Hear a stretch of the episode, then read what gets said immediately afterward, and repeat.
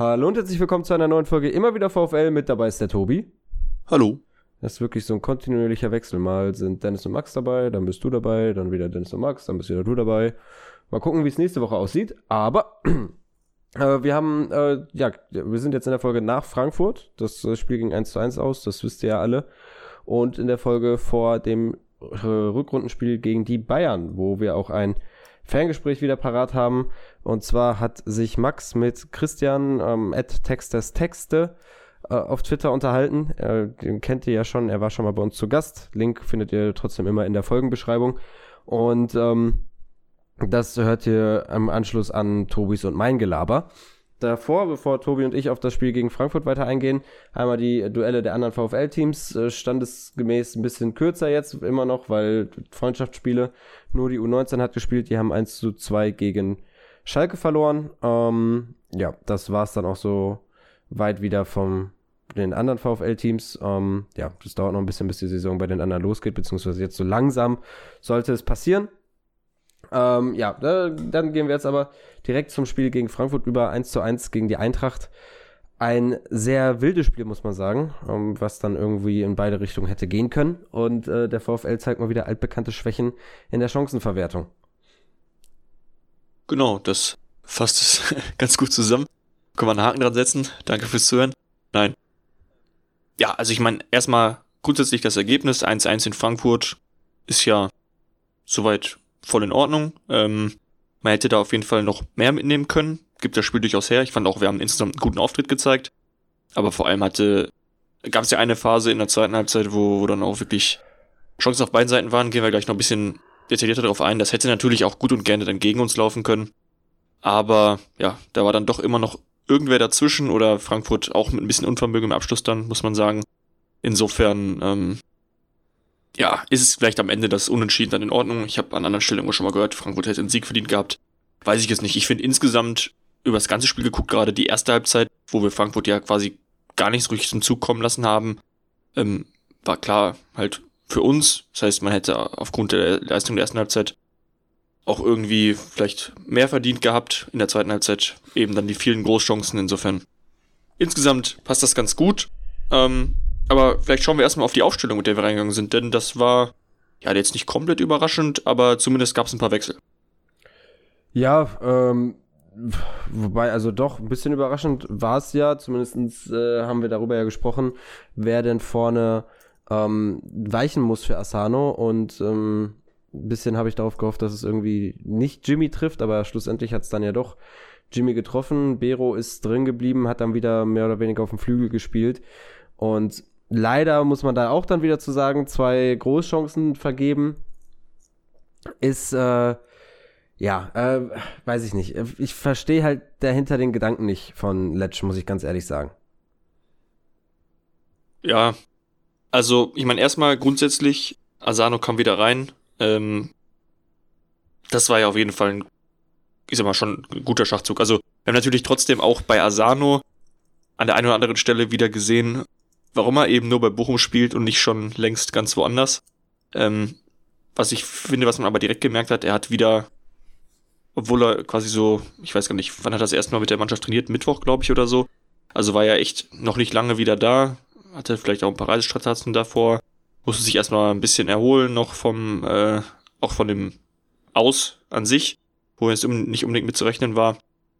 Ähm, aber es war so, als wäre er nie weg gewesen. Ne? Also er wurde direkt wieder gefunden mit seinen Laufwegen, ist in gefährliche Räume gekommen und ähm, hat dann so eben auch direkt äh, selber ein paar Chancen gehabt, ähm, wo ein bisschen mehr drin gewesen wäre natürlich auch. Das gerade schon gesagt. So kennen wir Asano leider, aber es zeigt auf jeden Fall, ähm, was uns vielleicht in den letzten Wochen auch vorne so ein bisschen gefehlt hat, um noch gefährlicher zu werden. Ja, ähm, das stimmt schon. Also das, das Tempo äh, vorne, die, die Zielstrebigkeit, ähm, die, das sind schon Elemente, die Asano da mitbringt. Was mir halt trotzdem einfach fehlt, aber das ist gut, hast du ja auch gesagt. Äh, das kennt man schon häufiger jetzt vom VfL oder auch von Asano, ist halt die Abschlussschwäche. Gerade in Halbzeit 2 hatte er ja zwei. Die fehlt dir nicht, ne? Die nee. Stärke fehlt dir. ja, äh, die, die, äh, in Halbzeit 2 diese zwei Sachen, wobei beim einen kannst du ja vielleicht dann irgendwie so sagen, Platz, springt, Ball springt bisschen hoch, trotzdem, ne? Also ach, das sind dann halt auch so die Sachen, warum danach Leute sagen, ja, der Sieg ähm, hätte auch ganz gut zu uns fallen können. Ähm, trotzdem ist es gut, dass Asano wieder da ist. Ich würde ihn halt trotzdem lieber gerade in diesem 4-3-3 äh, mit Jimmy vorne sehen, anstelle von Bero. So, der Punkt ist halt, warum die Leute jetzt auch sagen, so Frankfurt hatte viele Großchancen, hätte das verdient gehabt. Wir können halt Großchancen durch unsere schlechten Abschlüsse nach so einer schlechten Chance aussehen lassen, dass man im Nachhinein die gar nicht mehr so auf dem Schirm hat. Weil der Ball halt, obwohl er frei aus, keine Ahnung, sechs, sieben Metern aufs Tor draufgeschossen werden kann und eigentlich reingehen muss oder zumindest aufs Tor gehen muss, halt sonst wohin geht und man deswegen denkt, ja gut, war ja keine gute Chance.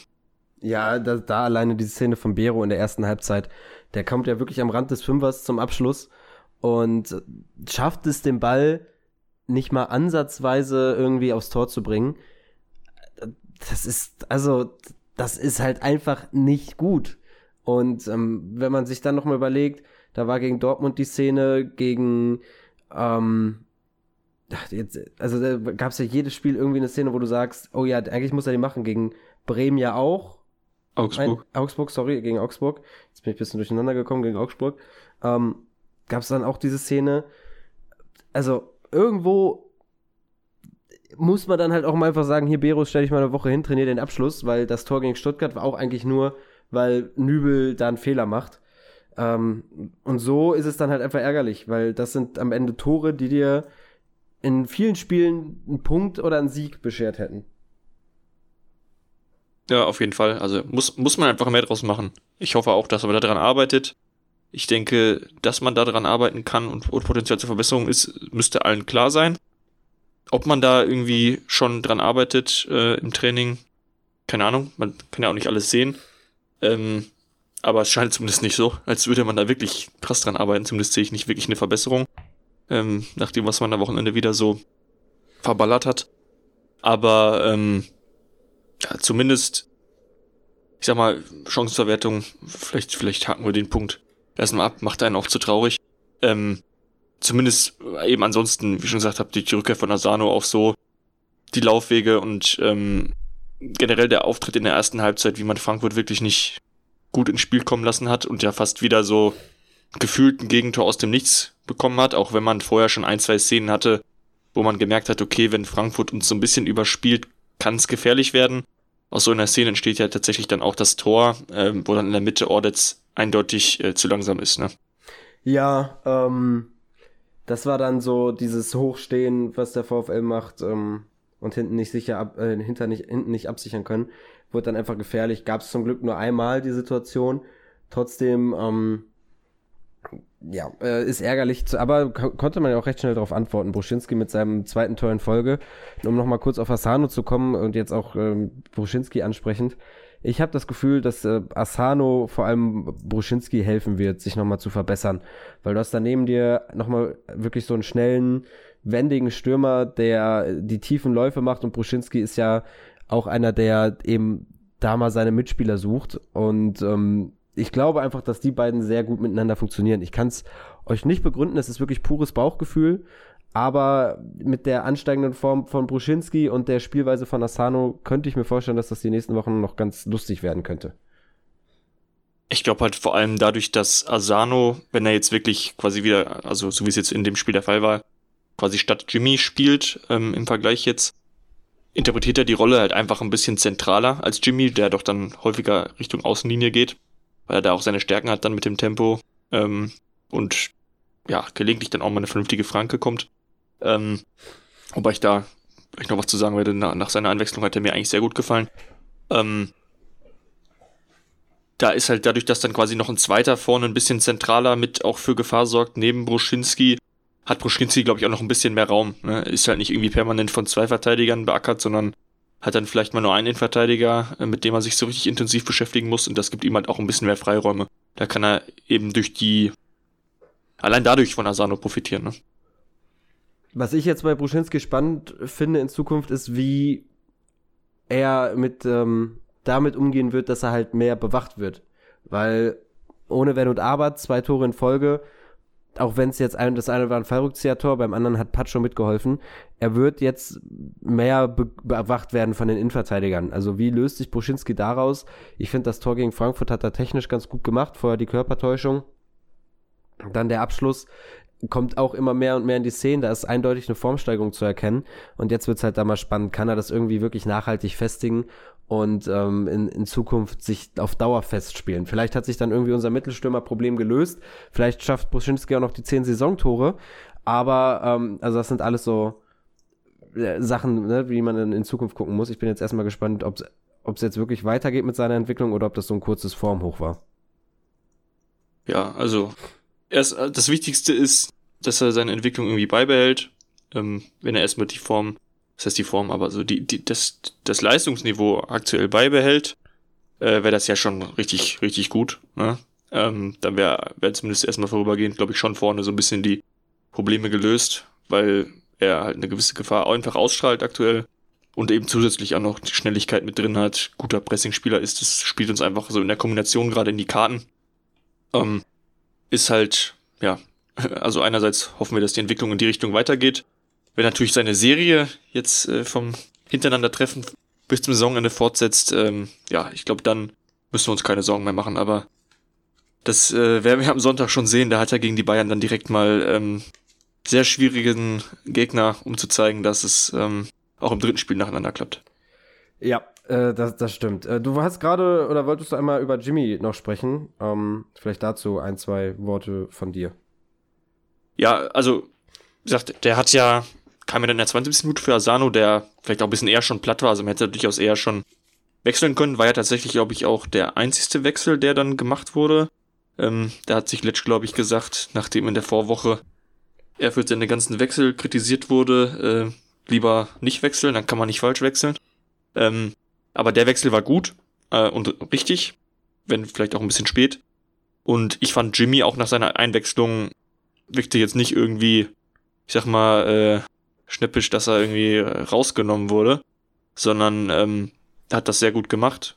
Ähm, hat dann auch ein, zwei Chancen erspielt, äh, ein paar Mal da jemanden stehen lassen und ähm, ich glaube auch einmal Bruschinski gefunden in der Mitte. Das wäre es auch gewesen, wenn Bruschinski da den Doppelpack schnürt, muss man sagen. Ja, genau. Der war, der Abschluss war, glaube ich, leider ein bisschen zentral. Aber war eben, ich weiß gar nicht, ob der vorher noch abgefälscht war. Habe ich gerade nicht mehr ganz vor Kopf, aber zumindest fand ich, war der schon auch gut genommen. Von Bruschinski hatte da nicht viel Zeit, irgendwie sich zu sortieren. Ähm, war halt dann leider ein bisschen zu zentral, aber immerhin hat er den Ball aufs Tor gebracht. Das sollen ja andere Spieler im Kader nicht hinbekommen. Ähm, ja, äh, gesagt, also Jimmy hat mir sehr gut gefallen und ähm, ist ein bisschen halt die Frage, ob man dann jetzt, wie du schon sagst, Bero, ähm, den man jetzt am Wochenende tatsächlich auch rauslassen muss, ne? ähm, ob man ihn dann eben mal durch Jimmy und Asano, die aktuell beide das relativ gut machen, also mein aktuell ist gut gesagt für Asano, der jetzt gerade mal ein Spiel wieder da ist, aber zumindest hat er da mir schon wieder gut gefallen und äh, Jimmy, der das in den letzten Spielen schon ja auch ganz gut gemacht hat. Ob man eben beide dann ranlässt oder ja, was für eine Lösung ähm, sich letzte Stunde einfallen lässt. ja. Wundern also, wird's einen ja nicht, ne? Nee, das wollte ich auch gerade anhängen. Also, ähm, Bero jetzt raus ist vielleicht ganz gut. Wir haben da auch ein bisschen über die Sturheit von Letsch gesprochen, um Letsch da vielleicht ein bisschen auch äh, dazu, bekommen, dazu zu bekommen, umzudenken, weil mittlerweile sieht's ja auch jeder Bero auf dem Flügel ist halt verschwendet ähm, die in die Abschlusssituation, die er kommt, die nutzt er nicht und das ist auch für den Spieler ja nicht gut, weil du jedes Mal weißt, scheiße, also im, in direkten Abschlüssen bin ich einfach nicht so gut. Ähm, da kann man dann nur hoffen, dass halt da Jimmy spielt. Alternativen für mich wären Quateng oder Daschner, aber am ehesten tatsächlich Jimmy, dann hast du da äh, das Tempo über die Außen, auch das, was du gegen die Bayern halt eigentlich brauchst. Ähm, da brauchst du jemanden, der ins Tempo gehen kann, der auch mal einen Spieler, äh, so einen Gegner überrennen kann von der Geschwindigkeit. Und das ist halt eher Jimmy als jemand anders bei uns im Kader. Ja, dass man mit zwei schnellen Flügelspielern zu Hause gegen Bayern durchaus gut spielen kann, sollen wir ja schon mal gezeigt haben, auch so vor zwei Jahren eventuell. Ne? Auch im, im Februar eventuell. Äh, genau, ist noch gar nicht so lange her, hat sich jetzt gejährt vor kurzem, ne? Ähm, oder ge, ge zweijährt, wie auch immer. Ne? Zwei Jahrestag auf jeden Fall. Zwei, zwei Jahrestag, genau. Ähm, ja, also ich fände gut, ich fände mutig. Man hat natürlich dann, ich meine, Stöger spielt die, die, Rolle ja sowieso jetzt nicht. Ich meine, er, schiebt manchmal schon gut vor, presst dann auch äh, vorne als weiterer, also da ist dann schon irgendwie klar, sind schon klar Toto und Osterhage dann ein bisschen defensiver unterwegs, aber die spielen das ja auch durchaus variabel. Ähm, wenn jetzt halt Bero raus ist, fehlt da so einer, der, der eben als Achter auf dem Platz ist. Und frag mich, ob jetzt in der Hinsicht das wirklich anpasst, aber spannend finde ich es allemal. Und ähm, ja, ich glaube, dass man gegen die Bayern aktuell, ähm, wenn man mutig spielt, irgendwie was holen kann, ähm, sollte einem auch klar sein. Insofern, warum nicht? An der Kastrop ist alles möglich. Ja, wenn man mutig spielt gegen die Bayern, ähm, nach der, nach der Niederlage. Okay, im Hinspiel einverstanden. Nee, aber da auch war nach, ein bisschen zu auch, mutig. Auch nach der Niederlage gegen, gegen Leverkusen hat man ja sehr häufig gehört, das arme Team, was danach gegen Bayern spielen muss. Jetzt, wenn man es ja sehr streng nimmt, dann ist es Lazio. Wenn man es nur auf die Bundesliga bezieht, dann sind es wir. Und die Bayern sind ja dafür bekannt, dass sie sich gerne mal den Frust von der Seele spielen. Ähm, deswegen Aber wir wissen ja auch, dass wir nur einmal 7-0 verlieren in der Saison. Ja, jetzt beschrei's nicht, ne? Ich sehe schon schon den nächsten Podcast-Titel. Ähm, also, das ist.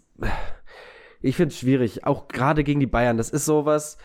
Auch wieder so ein Spiel, ey, das musst du nicht gewinnen. Na, na klar, wenn du es gewinnst wie Bremen, das gibt ja so einen Selbstvertrauensschub. Gut, Bremen hat auch noch in der Allianz Arena gewonnen, meine ich. Ähm, das, das pusht dich so in dermaßen.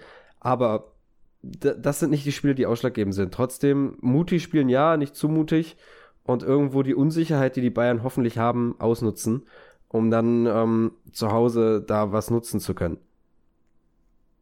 Ja, vor allem sollten wir, also zumindest sollten wir hinsichtlich Tordifferenz da uns das nicht irgendwie kaputt machen lassen. Ne? Also aktuell, wir sind einen Punkt vor Union Berlin, haben eine um eins schlechte Tordifferenz. Das kann natürlich am Ende hinten raus irgendwie auch noch was ausmachen. Und da ist eben gerade das Spiel gegen die Bayern ja so ein Kandidat bei uns, der, der gerne ähm, ja, das Torverhältnis ähm, dann entsprechend wieder komplett zerstört. Auf jeden Fall, das sollte man äh, nicht mit sich machen lassen. Nee, auf keinen Fall. Aber wenn wir jetzt gerade über die Bayern sprechen, wir haben gerade über die gelbe Karte für, äh, für Bero gesprochen. Mich wundert es ein bisschen, dass beim VfL nicht mehr der Spieler, die am Rande einer Gelbsperre stehen, sich die jetzt irgendwie gegen die Bayern abgeholt haben, weil äh, da kommen dann doch noch mal ein paar Spiele, wo du sagst, es ist vielleicht wichtiger, dass ihr da dabei seid als gegen die Bayern. Aber gut, ist auch noch ein bisschen Zeit bis dahin. Ne? Jetzt kommt Bayern, Gladbach, Leipzig, Freiburg und dann kommen halt eben diese Spiele, wo ich sage, da sollten alle wichtigen Spieler, wie zum Beispiel Manuel Riemann, nicht kurz vor der Sperre stehen.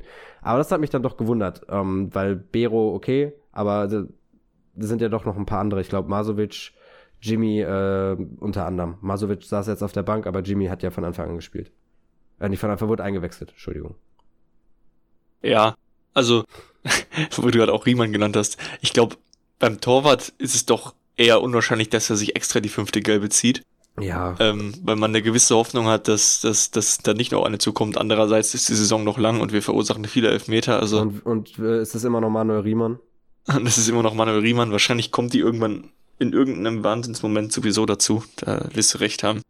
Ähm, ja, ist die Frage, ne? Ich meine, vielleicht teilen sie sich das gut auf. Stögi hat ja gegen Leverkusen gepausiert. Ähm, irgendwer anders pausiert dann vielleicht gegen Leipzig. Ähm, wenn sie sich das so fein sauber überlegt haben und im Griff haben, ist es okay. Aber klar, wenn natürlich dann irgendwie ein ganz entscheidendes Spiel kommt, wo dann plötzlich zwei, drei Leute fehlen, die wichtig wären, wäre das natürlich sehr ärgerlich. Andererseits muss man auch sagen, ist unser Kader aktuell ja, ähm, was die Fitness angeht und, und so ganz gut aufgestellt. Also es ist nicht so, dass jetzt durch die Sperren dann äh, man nachher gar keine Spieler mehr zur Verfügung hat. Jetzt war ja zum Beispiel Hofmann auch dann deswegen gar nicht im Kader, weil Asano wieder zurückgekehrt ist. Und wir haben ja auch in der Innenverteidigung einen Wechsel gehabt, den wir, ähm, glaube ich, noch nicht groß kommentiert haben. Stotterbeck ist ja wieder reingerutscht für Masovic. Ähm, wie fandst du den? Schlotterbeck fand ich gut. Also Schlotti ist für mich eigentlich der Abwehrchef da hinten, ähm, der immer ein sehr souveränes Spiel abliefert. Ordetz ist halt, äh, ist der souveräne, erfahrene Innenverteidiger, ähm, dem halt einfach ein bisschen das Tempo fehlt. Du hast es ja auch vorhin gesagt, vom 1-0 kommt er einfach nicht mehr hinterher.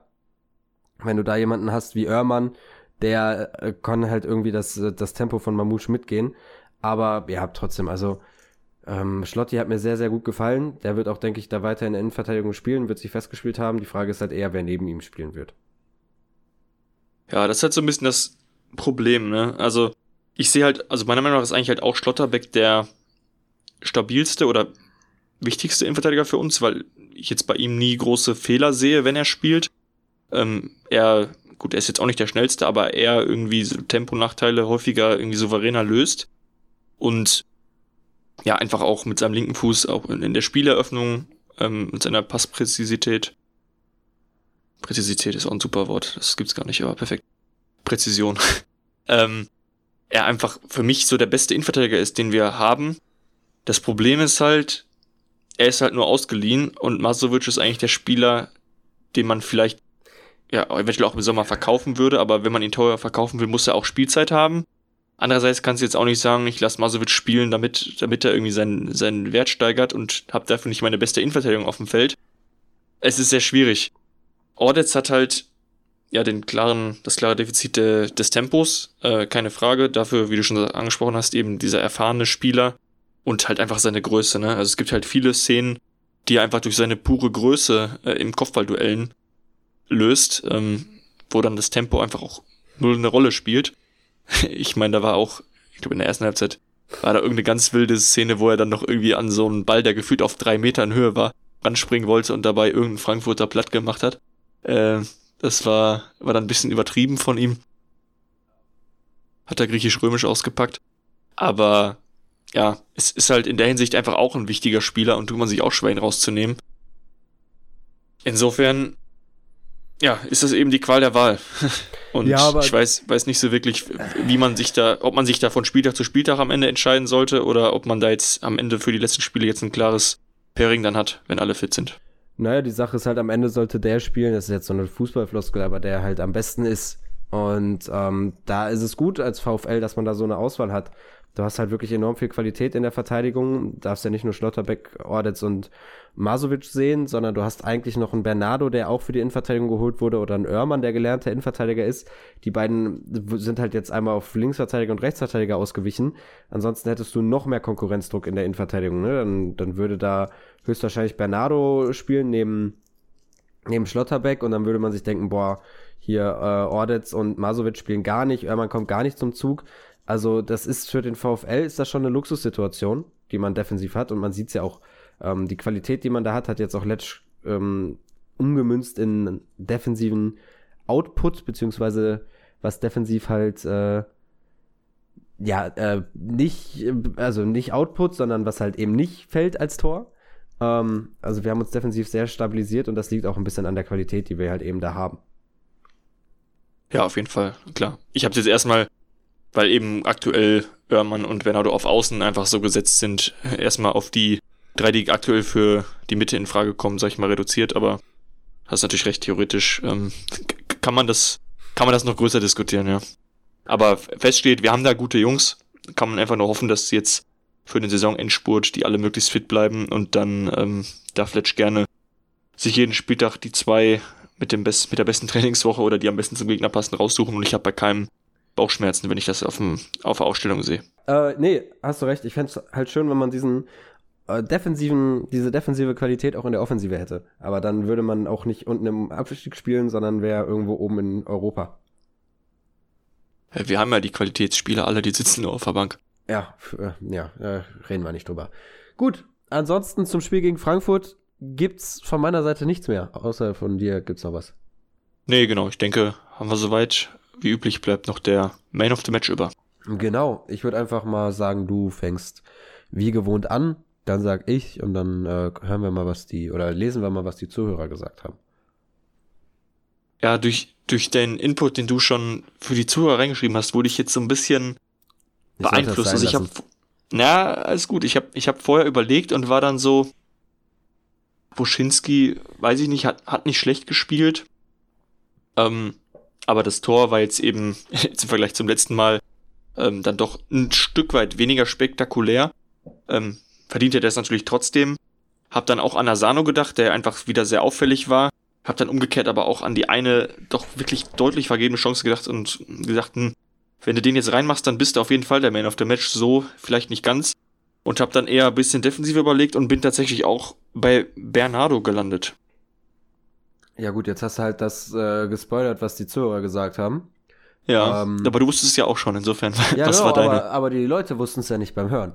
Äh, es ist, also von euch ist es Bernardo geworden und ähm, Ja, ich, ich tue mich ein bisschen schwer damit. Ich habe die letzten Wochen immer irgendwie bin ich mit Osterhage gegangen.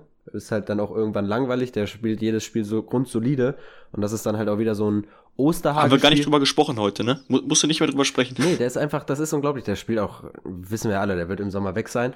Ähm, aber dasselbe gilt halt dann einfach für Bernardo. Wenn es ein Spiel gibt, wo du, wo dir niemand so wirklich aufgefallen ist, weißt du einfach, du hast da mit Bernardo und Osterhage zwei richtige Qualitätsspieler in der Mannschaft. Und ähm, Bernardo da auf links ist mir dann doch mit ein, zwei Aktionen mehr im Kopf geblieben und deswegen gehe ich auch mit Bernardo.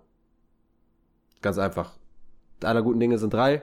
Dreimal Bernardo, super, zack, weiter. Und äh, damit gehen wir jetzt weiter, nämlich in die äh, ins Gegnergespräch mit Max und Christian, wo ihr jetzt zuhören könnt und wir hören uns dann wieder in der Folge nach dem Bayern-Spiel.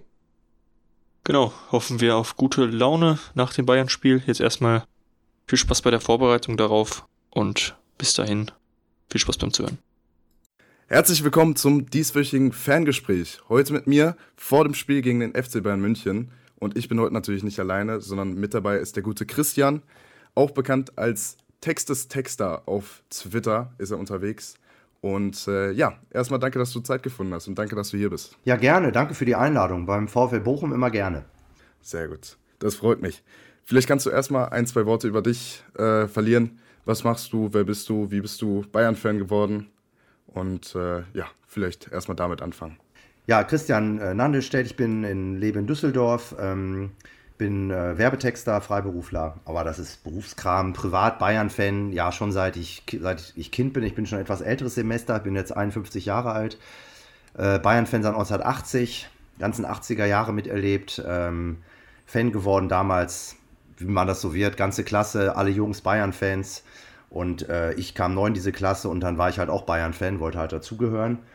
Und das war damals in Bielefeld und ich war froh, dass es nicht eine Klasse voller Bielefeld-Fans war, dann wäre die ganze Geschichte anders verlaufen. Und so war es eine sehr schöne Zeit in den letzten Jahrzehnten mit mir und dem Verein.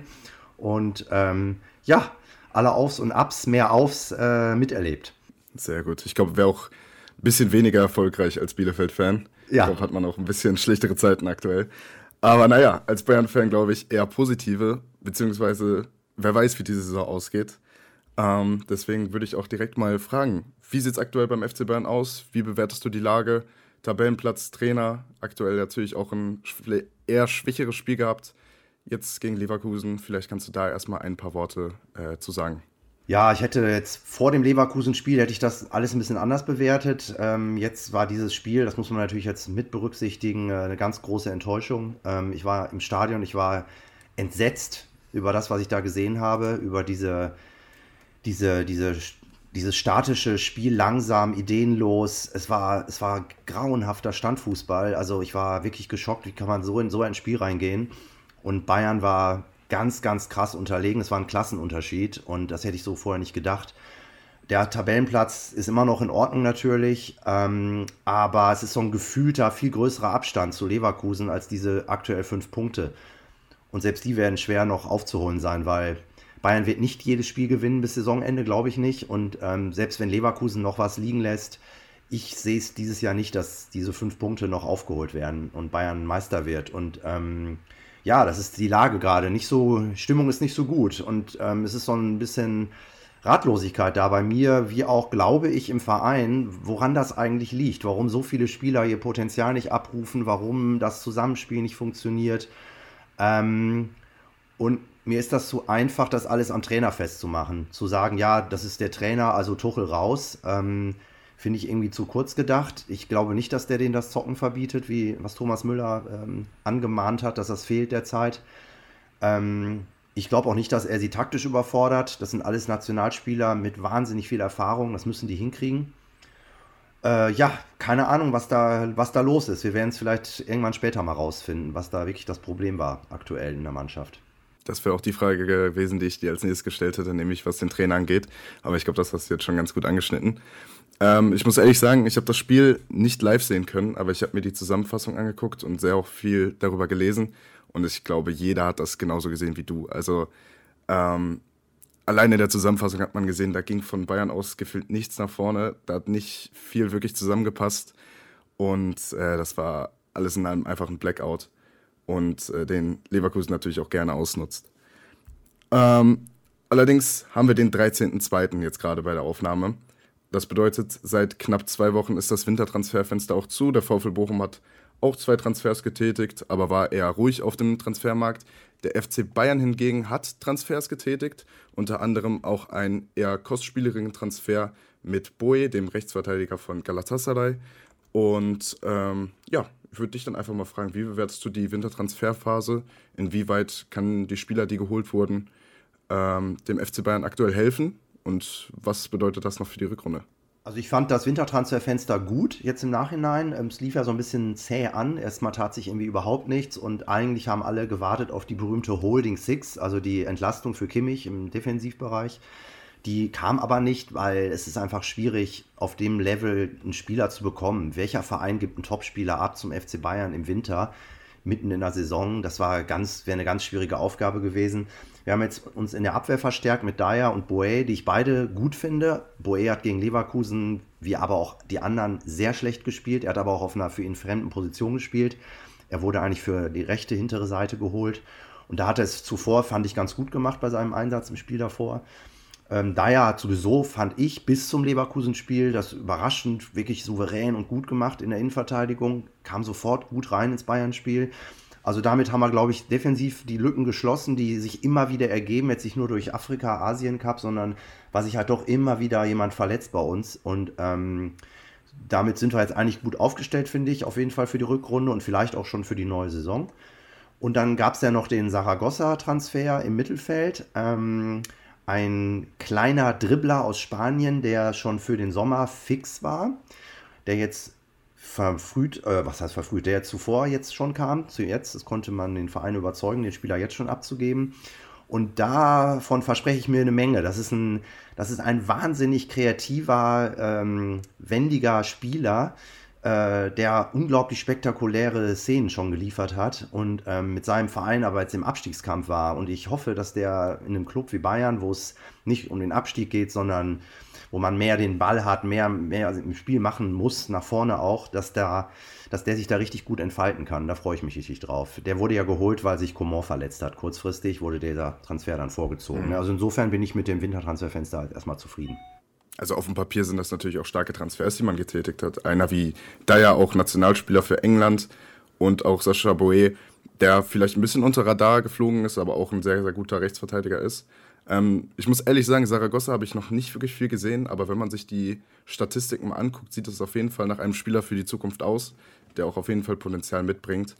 Ähm, 1,64 ist natürlich auch eine kleine Größe. Ich glaube, das ist auch ein Spieler, den man noch gar nicht so im Kader hat, beziehungsweise Nein. auch sehr wenig in der Bundesliga hat. Ja. Und ähm, das ist auf jeden Fall ein spannender Spieler, auf jeden Fall. Ja, der spielt sehr frech und äh, der hat halt so einen niedrigen Körperschwerpunkt. Der, da wird es schwer mhm. für so große Abwehrspieler, den überhaupt zu stoppen, also außer durch Fouls. Und der erinnerte mich so ein bisschen in den Szenen, die ich aus, aus Spanien gesehen habe, ein bisschen an den frühen Ribery weil der sich einfach, mhm. der, der macht, der tut sich gar nichts, der traut sich alles, der geht voll drauf und äh, sucht das Dribbling und ähm, da bin ich echt gespannt, wie der sich in der Bundesliga da so entfaltet. Ähm, ja.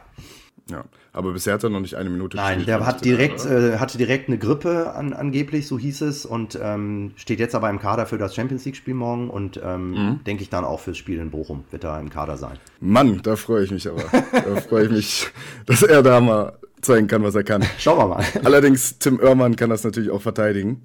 Okay. Ähm, aber kommen wir zum Spiel gegen den VfL Bochum.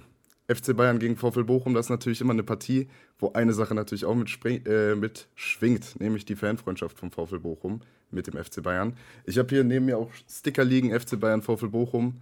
Ähm, ich glaube, das wird immer so hingestellt, als wäre die Fanfreundschaft immer nur von Bochum-Seite aus, aber ich glaube, das ist einfach wirklich nicht so. Das hat man auch äh, ich weiß nicht, ob das letztes Jahr war oder vor zwei Jahren im Stadion in der Allianz Arena gesehen mit der Choreo. Und ähm, deswegen würde ich dich einfach mal kurz fragen, was bedeutet für dich die Fanfreundschaft? Wie wichtig ist sie für dich? Und wie siehst du die im Allgemeinen einfach? Ja, überrascht mich gerade, dass es da äh, auf, auf Bochumer Seite manchmal Gedanken gibt, dass das so eine einseitige Geschichte wäre. Also ich nehme das aus Bayern Sicht so wahr, dass das eine wahnsinnig wichtige Geschichte ist und eine schöne Geschichte ist, die von den Fans, gerade von den aktiven Fans, also von den, auch von den Ultras wirklich gelebt wird. Und ähm, äh, wo man wirklich stolz drauf ist. Und ich habe ja am Anfang erzählt, ich bin ja so in den 80ern groß geworden mit dem FC Bayern und damals war, ich kannte das nicht anders als äh, alle hassen den FC Bayern, ja, und äh, es gibt äh, nichts Schlimmeres als Bayern-Fan zu sein. Und ähm, so bin ich sozialisiert worden, ja. Und dann war das immer so eine Oase, wenn man dann äh, in Bochum war oder die Bochumer nach München kamen. Das war dann immer der entspannte Spieltag, wo man mal auch mit dem Trikot sich irgendwo in, im, im Bochumer Block sogar blicken lassen konnte. Das habe ich mal in den 90ern erlebt. Da bin ich war ich zum, bin ich zum Ruhrstadion gefahren, hatte keine Karte. Damals konnte man tatsächlich noch direkt am Stadion dann irgendwie auf dem Schwarzmarkt sich ein Ticket holen ohne Aufpreis. Das war auch sehr witzig und ähm, mhm. habe dann eine Karte für den Bochum-Block hinterm Tor bekommen. Hatte Bayern-Trikot an, war überhaupt kein Problem. Also man hat, ich habe brav geklatscht beim Bochum-Tor. Äh, die Bochumer haben mich jubeln lassen beim Bayern-Tor. Das war völlig bizarr. Das gibt es ja bei anderen Clubs nicht sowas. Ne? Und ja. ähm, nein, also finde ich ganz toll und äh, ich hoffe, dass es ewig so weitergehen wird. Das hoffe ich auch. Ich meinte nur, dass äh, von anderen Vereinen, wenn ach so, ach so. Wird, dass es dann immer so ein bisschen so wirkt, als würde der kleine VfL Bochum sich mehr oder weniger ein bisschen an den FC Bayern rankuscheln. Nee, das aber, sind nur Neider. Das ist so. Nee. Ja, ne, immer die Hater. Nee, aber ähm, nee, aber ich bin auch, finde die Fanfreundschaft sehr, sehr wichtig. Man sieht das auch immer, wenn gegeneinander gespielt wird, wenn zum Beispiel Bochum mitgesungen wird genau. oder dann irgendwelche Fangesänge vom FC Bayern. Das ist immer ein sehr, sehr schönes Gefühl und äh, macht auch immer Spaß, das mitzuerleben. Ich finde das nur gerade so lustig, wenn du über die 80er redest und ich mir vorstelle, Mensch, ich als 2005er habe bisher immer nur was anderes erlebt und wirklich auch gar nicht mal so viele Spiele gegen den FC Bayern. Ja. Aber ähm, ja, also für mich ist die Fanfreundschaft auch sehr, sehr wichtig und ich freue mich einfach auch äh, die Münchner und alle Bayern-Fans am Sonntag auch im Ruhestadion begrüßen zu können und äh, zusammen auch einfach eine schöne Zeit zu haben. Ja, auf jeden Fall. Also es, es, ist ja auch so, man trinkt danach ein Bier zusammen oder schon vorher und man die, die Gruppen stehen zusammen, weißt du, das ist ja auch cool. Ich meine, ja, auf jeden Fall. Natürlich hat das auch eine Bedeutung, dass jetzt die Vereine sich nicht wirklich so in die Quere kommen, dass man wirklich jetzt so einen Konkurrenzkampf hat. Ja, wenn jetzt äh, Bayern, Bochum gemeinsam gegen den Abstieg kämpfen würden, ich weiß nicht, wie das dann wäre mit der Fanfreundschaft, ja, aber mhm. ähm, es ist man, man wünscht dem anderen nur das Beste und ähm, wenn in der Allianz Arena gespielt wird und es wird ein Tor eingeblendet aus Bochum zum Beispiel, gibt es riesen Jubel bei jedem Bochum-Tor. Ja. Das ist immer sehr witzig und äh, ja, äh, sollte man pflegen, sowas, finde ich gut. Ja, ich, kann, ich erinnere mich noch an den letzten Spieltag, äh, an den letzten, doch letzten Spieltag von der letzten ja. Saison äh, gegen Leverkusen, als es für uns klar war. Und dann hört man die Nachrichten aus Köln, man hört die Nachrichten aus Dortmund. Und war wirklich, es war der perfekte Tag. Perfekte Partystimmung. Ähm, für alle und äh, das war einfach ein sehr, sehr schönes Gefühl. Allerdings ist auch nicht immer alles schön auf dem Platz, denn die letzten Jahre waren für uns eher ehrlich gesagt ziemlich scheiße, wenn wir gegen euch gespielt haben. Mhm. Ähm, hat nie wirklich Spaß gemacht zuzugucken. Mhm. Auch meistens schon nach zehn Minuten nicht mehr. Mhm. Was erwartest du denn aber Sonntag? Ja. Jetzt spielerisch auf dem Platz. Also das Hinspiel war ja, das Hinspiel war ja absurd. Also jetzt aber auch im Rückblick für Bayern war das ja, glaube ich, der höchste, der höchste Sieg in dieser Saison, dieses 7 zu 0. Ähm, wo Kane explodiert ist und so weiter. Also das war ein absurdes Spiel und ich habe jetzt aber das Gefühl, bin jetzt nicht Berufspessimist, aber ähm, ich habe viele Bayern-Spiele gesehen, also ich sehe alle Spieler, ich habe viele in der letzten Zeit gesehen gegen angeblich äh, schwächere Gegner, wo sie sich unfassbar schwer getan haben, da sich überhaupt Chancen rauszuspielen. Und ich habe euer Spiel gesehen gegen ähm, Stuttgart. Mhm. Ähm, unglaublich. Und von dem ganzen Spielverlauf her und, von, und davon, dass Stuttgart eigentlich aktuell ähm, kreativer und leistungsstärker ist als Bayern in der aktuellen Form, könnte ich mir auch so ein Spiel vorstellen gegen Bayern. Ähm, dass also Stuttgart hat sich in Bochum wahnsinnig schwer getan, sich Chancen rauszuspielen, ins Tempo zu kommen. Und auch Bayern tut sich damit immer schwer gegen so ein massives Abwehrbollwerk. Und ähm, mhm. wenn Bochum es gelingt, da wirklich stabil zu sein, die Null zu halten und dann Bayern, dass Bayern dann auch da wieder die Lust vergeht, was in den letzten Wochen halt häufiger passiert ist, ja, dann kann das auf jeden Fall ein Punkt werden oder sogar mehr. Ich meine, äh, ich habe es oft erlebt, diese Gladbach-Spiele. Ja? Du, du rennst an, die gelingt nichts und dann Gladbach mit der ersten Szene geht in Führung und dann rennst du wieder gegen, dagegen an und äh, hast Torchancen, Torchancen und machst keinen rein. Ja, kann alles passieren. Ne? Also ich glaube, die, ähm, ich glaube, es wird auf keinen Fall so ein deutliches Ergebnis wie im Hinspiel und ähm, es wird ein sehr, sehr schweres Spiel für Bayern, meiner Meinung nach. Ja, also ich will dir den Pessimismus gar nicht nehmen oder so, aber äh, Der VfL Bochum ist auch sehr, sehr gut dafür bekannt, dass, wenn ein Gegner wirklich eine schlechte Phase hat, immer der Aufbaugegner zu sein. Mhm. Also, das kam auch oft vor, dass zum Beispiel, ich kann mich noch daran erinnern, in der Hinrunde, ich glaube, Alassane Player hatte irgendwie seit anderthalb Jahren kein Tor mehr geschossen. Mhm. Plötzlich schießt er einen Doppelpack. Ja. Oder sonst was. Das, dafür ist der VfL auch gut bekannt. Und jetzt gerade Bayern in einer schlechten Phase, dann kommt der VfL Bochum. Also, ich werde zittern im Block. Ja. Eine Stunde vorher und äh, auch währenddessen. Aber ich glaube, du gibst mir gerade ein bisschen ein gutes Gefühl für den Sonntag. Und das äh, macht mich gerade auch sehr froh. Also es ist ja, die kommen jetzt aus, dem, aus der Champions League-Partie dann, ja. Es ist auch noch große Frage, wie die überhaupt ausgeht, in welcher Laune und Verfassung die da in Bochum dann auftreten, ja. Und ähm, Bochum hat sich ja einigermaßen in der Rückstunde, finde ich, stabilisiert, ne? Jetzt also wenigstens ergebnistechnisch, ne? Also ähm, zwei Unentschieden, ein Sieg, eine Niederlage. Gegen Augsburg hätte man auch gewinnen können. Das war Pech am Schluss. Ähm, ja, gegen Bremen ja genauso. Genau, ja. Also ähm, insofern ähm, schauen wir mal. Also ich finde es relativ offen. Ich bin gespannt. Ich äh, habe Angst. Und äh, ich glaube, das ist aber jedes Mal so, wenn wir gegen Bayern spielen. Das war auch beim 4-2 so. Von daher, äh, ich glaube, alles kann passieren. Ja. Aber ich glaube, das wird auf jeden Fall ein ereignisreicher Sonntagnachmittag. Ja, das auf jeden Fall. Ja.